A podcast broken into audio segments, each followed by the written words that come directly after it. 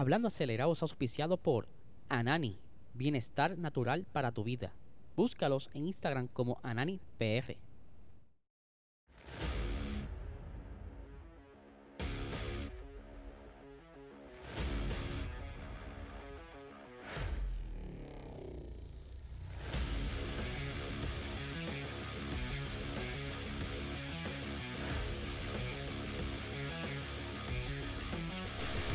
Saludos amigos fiebre, bienvenidos a todos a otra edición más de Hablando Acelerable. Habla Eliezer, hoy es miércoles, hoy tenemos Box Talk a las 8 y 30 de la noche por este canal de YouTube. Ahí tienen el flyer de lo que será el episodio.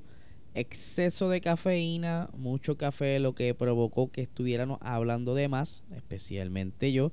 Así que allí estuvimos hablando un par de cositas de lo que está sucediendo en la Fórmula 1 eh, con el colega pana mío aquí, eh, Guille, estuvimos haciendo el episodio como de costumbre semanal, así que dense la vuelta esta noche a las 8 y 30 de la noche, no se lo pueden perder. Por supuesto, nuestro piciado La Nani, el mejor cannabis medicinal que hay ahora mismo en el mercado. Si quieres salir del estrés, la ansiedad, dormir mejor, estar relax, busca este producto en tu dispensario más cercano. Si tienes duda de, de todos estos productos, visita ananifarma.com. Puedes seguirlos en Instagram como Anani y en Facebook como Anani Salud. Vamos a arrancar el episodio de hoy. Tenemos un par de noticias bastante interesantes, así que vamos a arrancar primero con lo que estuvo saliendo durante la mañana de ayer y es que ustedes saben que el calendario de la Fórmula 1 pues quieren meterle 24 carreras y lamentablemente en el 2023 se quedaron otra vez con 23 carreras y quién sabe qué pueda ocurrir que se guinde una, porque es difícil tener tantas carreras en un calendario y que no ocurra algo extraordinario como lo, lo que sucedió en Rusia el año pasado, cositas así, que cancelen algún tipo de gran premio, pero esperemos que por lo menos se mantengan estas 23 carreras, ya que eh, había comenzado unas negociaciones luego de la primera cancelación del Gran Premio de China volvieron a sentarse junto con los promotores para ver de qué manera podían traer el evento de, regreso al calendario. Pero lamentablemente las condiciones como están ahora mismo en China con el COVID eh, pues están bastante difíciles. Por tal razón no va a haber carrera en China este año nuevamente. Por lo que Wang Yu Show no podrá gozar de correr en su casa eh, y de igual manera los auspicios pues como que se aguantan un poco porque la idea es esa, ¿verdad? De que puedan promocionar sus productos pero que también tengan una carrera eh, dentro de su, de su continente, su país, eh, su hogar. Por eso que lamentablemente no van a correr, estaremos pendientes, aunque dicen que ya oficial que se mantiene así, a ver si la F1 le da con acomodar algo por ahí, pero está bien difícil. Por otra parte, tenemos que en la Indy eh, Takuma Sato, y el que no conoce a Takuma Sato, él corrió en la Fórmula 1 hace muchos años atrás, pero que también eh, él ha estado participando bastante activo en la Indy y de hecho él ya ha ganado dos 500 millas, ¿verdad? Dos carreras de las 500 millas de Indianapolis, por lo que ahora, este próximo año, eh, va a estar participando del equipo Ganassi, Chip Ganassi Racing Honda eh, que ya el año pasado pues, es ganador, o sea, es ganador de las 500 millas, perdón, y que lo contrata para que Takuma Sato no corra la, toda la carrera, sino solamente las carreras ¿verdad? ya que ese es su, su fuerte, y pues mientras él no está corriendo los óvalos, el carro número 11 lo va a estar utilizando. Entonces el chamaquito eh, que estuvo acá en la Fórmula 2, Marcus Armstrong, eh, que ¿verdad? está dando el salto allá y está entonces desarrollándose dentro de la Indy.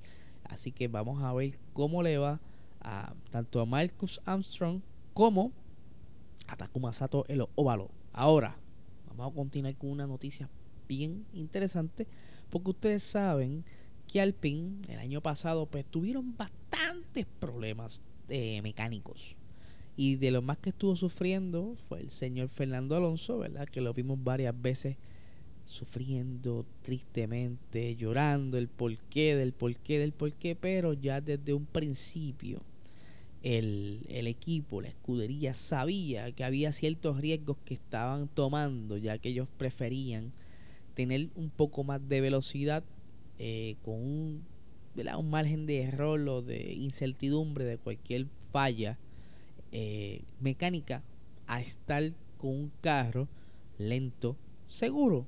Más o menos lo mismo que Ferrari estuvo aplicando. Pero a esto al equipo del PIN, pues a pesar de que ellos ya tenían unas mejoras en esa unidad de potencia Renault E-Tech R22, que tenía más caballos de fuerza, eh, era un, una unidad un poquito más estrecha, más para que sea más aerodinámico con esta nueva eh, técnica de normas aerodinámicas, pero como bien ya vieron durante el 2022, las fallas fueron constantes, sobrecalentamiento, incluso estuvimos viendo eh, fuego en algunas de las carreras, ¿verdad? Tanto como le pasó a Esteban Ocon en Estados Unidos, que simplemente llegó al pit y ahí en el pit eh, el carro cogió candela, eh, como también vimos que a Fernando Alonso le, sucedió cositas similares, pero el por qué, ¿sabes? ¿Por qué pasan todo este tipo de cosas? Como ya mencionamos, ya ellos tenían conocimiento de que iban a tomar un riesgo eh, durante la temporada pasada, querían tener más fuerza, o sea, más potencia, pero esto, ¿verdad? Como que aprovechándose de esa zona gris del reglamento, porque como bien saben, el reglamento estaba eh, congelado o sea, los motores, a medida de que la temporada fue avanzando, ciertos componentes fueron eh, congelándose hasta que finalmente en 15 de septiembre se congeló lo último que podían eh, actualizar, que era la parte eléctrica de la batería. Ahora, eh, hemos explicado en otros episodios que puedes hacer alguna modificación, algún componente, alguna pieza, siempre y cuando te esté dando muchos problemas de fiabilidad. Ya lo vimos con Ferrari, que Ferrari estaba teniendo problemas con la precámara, con la bujía, Spark, como le conozcan.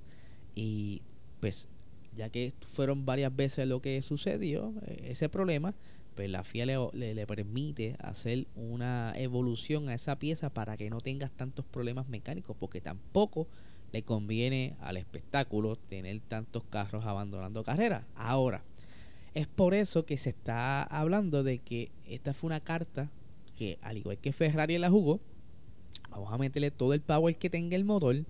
Vamos a ver cuánto da este motor. Ahí vamos a ver las áreas de oportunidades porque ya sabemos que a algún punto el motor va a fallar. Atacamos esas áreas de oportunidades y a un plan largo plazo tendremos unos, unos motores suficientemente avanzados para poder dar la batalla antes de que vuelvan a cambiar la normativa de los motores. Es por eso que se tiraron esa carta. Aquí tengo las expresiones de Bruno Famin, que es el jefe de motores de Renault, que verdad que él no oculta en absoluto el, este plan maquiavélico. Dice, de hecho nos arriesgamos bastante el riesgo que asumimos fue intentar desarrollar un motor lo más ligero posible y arriesgarnos a no llevar a cabo todo el proceso de validación que habríamos hecho normalmente. Queríamos llegar hasta el último momento y a veces demasiado tarde porque tuvimos algunos problemas, pero realmente queríamos apretar el máximo en la parte de desarrollo, como les expliqué.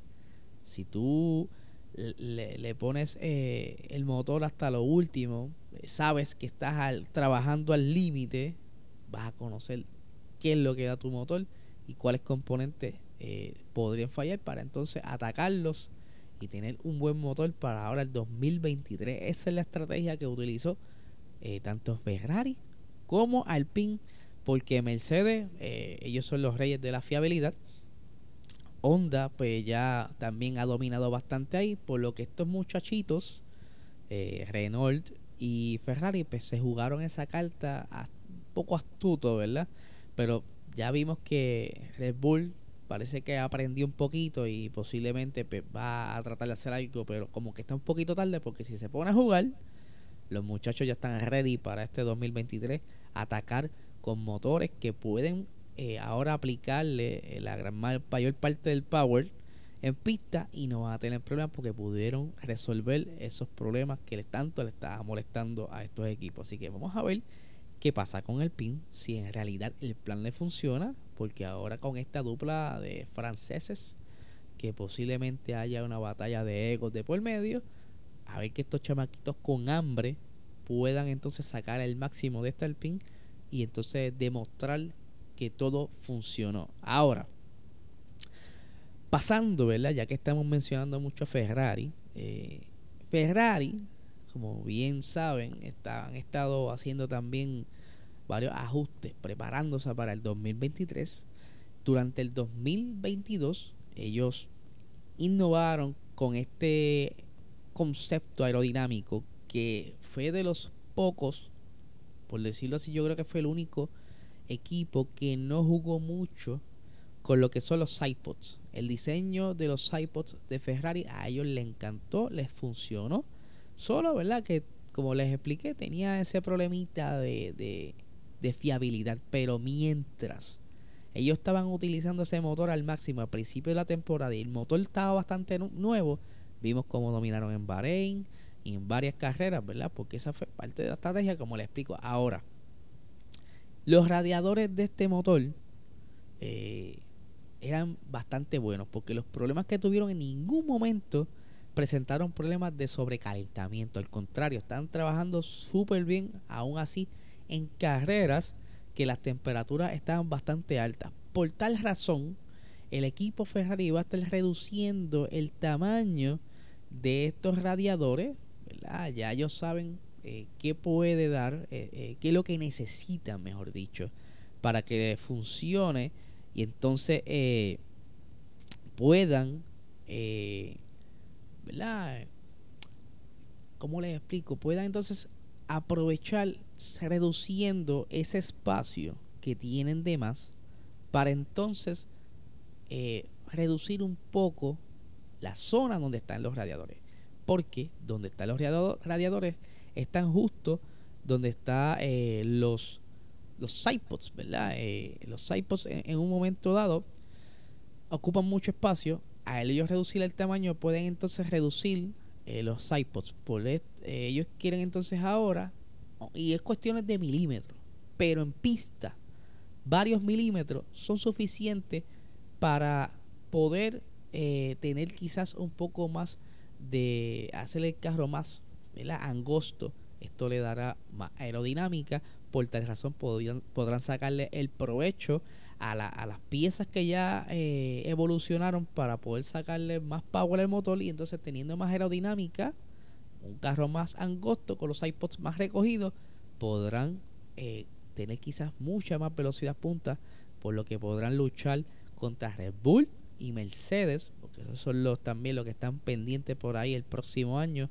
o sea, este año, en esta temporada cuando arranque, a ver si es que Ferrari puede eh, reivindicarse y lograr llegar otra vez a luchar por ese campeonato como lo estaba haciendo a principios del 2022. Bueno, son movimientos eh, estratégicos, ¿verdad? Que ahora Frederic Vasseur va a tratar de llevar a cabo para que no tengan ningún tipo de tropiezo durante el camino y concretarlo. Así que este es el episodio de hoy, Corillo. Ya lo saben. Eh, Ferrari se está preparando. Alpine está amolando los machetes también. Vamos a ver cuál de estos equipos comienza con el pie derecho en la próxima carrera en Bahrein, ¿verdad? A ver qué es lo que hacen, qué pueden hacer, qué traen para estas pruebas de pretemporada, qué conceptos se pueden ver estaremos pendientes y como siempre informándoles a ustedes lo que viene. Así que Corillo, gracias por estar hasta aquí. Por favor, suscríbanse a este canal. Queremos seguir creciendo, llegar a los mil suscriptores para poder abrir ese algoritmo para que YouTube, mira, vamos a vencer el sistema. Dale a la campanita para que te notifique cuando salga un contenido nuevo. Y nada, no te quite más tiempo. Que tengan excelente día.